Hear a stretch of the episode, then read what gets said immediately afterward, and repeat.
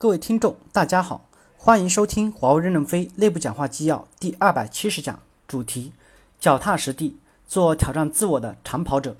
任正非在消费者 B 机二零一五年年终沟通大会上的讲话。本文刊发于二零一五年八月二十七日。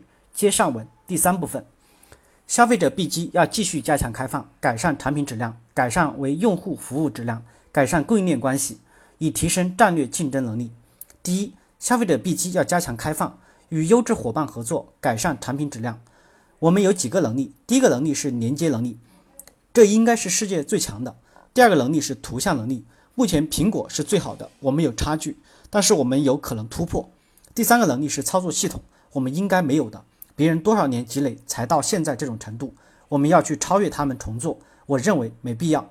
所以，我们和软件厂家合作，这三个能力合起来，华为手机肯定是强大的，要像苹果一样。华为手机一定要在链接世界上最好的内容，通过优胜劣汰，全是优质合作伙伴，那才是未来。刚才有人说在中国市场尝试端云结合的解决方案，我很支持。这两种方式应该都可以走。有的地方发达可以在云上服务，有的地方发展不起来，终端有自己的软件提供服务，但是云服务要更开放。我们一定依赖的是别人的云，如果终端要在全世界建一个自己的云，发展速度会很慢。不可能赶上世界丰富多彩的内容，那么高的水平，最终会约束在自己狭隘的农民青纱帐里。第二，高级干部要重点关注公司三个文件。第一个文件，关于切实改善面向优质客户服务的决议。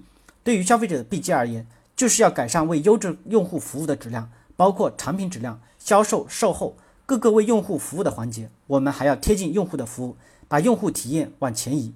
消费者 B 机要继续改善服务，客户服务。就包括研发、制造、供应链一系列问题，要去系统规划。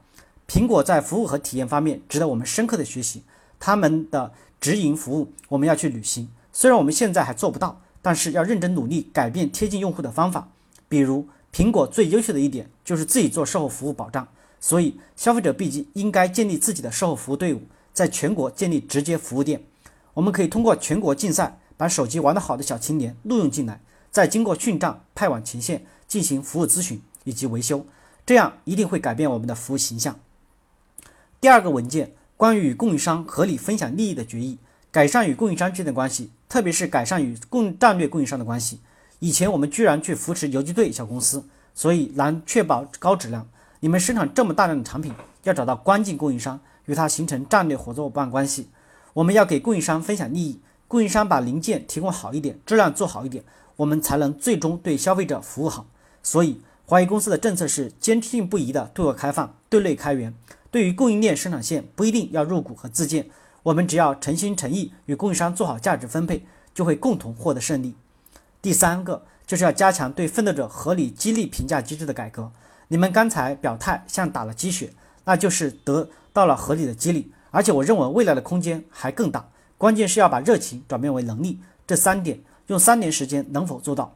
消费者 B 机今年赚钱多，就要加强各方面投入，敢于提升竞争能力及改善产品质量，改善对用户的服务，改善供应链关系。你们要把钱变成营养，不能变成肥肉。怎么变成营养？梳理哪个环节做的不够，就把哪个环节的能力补上来，最终牢牢握住消费者对我们的认同。第四部分，消费者 B 机应实行精兵战略，同时加强战略后备队培养，坚持力出一孔，力出一孔。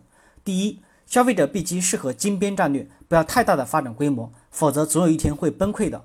你们贯彻分享制的时候，不仅是对员工、供应商分享，也要给渠道、零售伙伴分享，多方面的分享机制，就决定了我们不需要建立一个庞大的组织，我们还是要审时度势的看自己，不要认为自己可以包罗万象，时时反思不足，就会找到消费者 B 机应该发展的路。我认为增加编制就应该相应的增加很多能力，所以现在人。所以现在人力资源的发展规划上一定要细致化，比如哪个地方要什么编制，标准是什么，怎么做出贡献，能不能先把这些表格拿出来？你们以前是烟囱型的组织体系，其实是游击队模型，不可能做好做大。我看到北研所的高端路由器模块开发很好，轻而易举的开发出高端产品，就让余承东也去看看，好好向他们学习，这样消费者 B 机的拼组能力就会很强。如果你们能在模块开发上更进一步。开发任何高端产品都是小菜一碟，很容易实现。今年消费者 B 级的组织结构一改变，烟囱型结构就不存在了。但是还要优化，感谢大家的收听，敬请期待下一讲内容。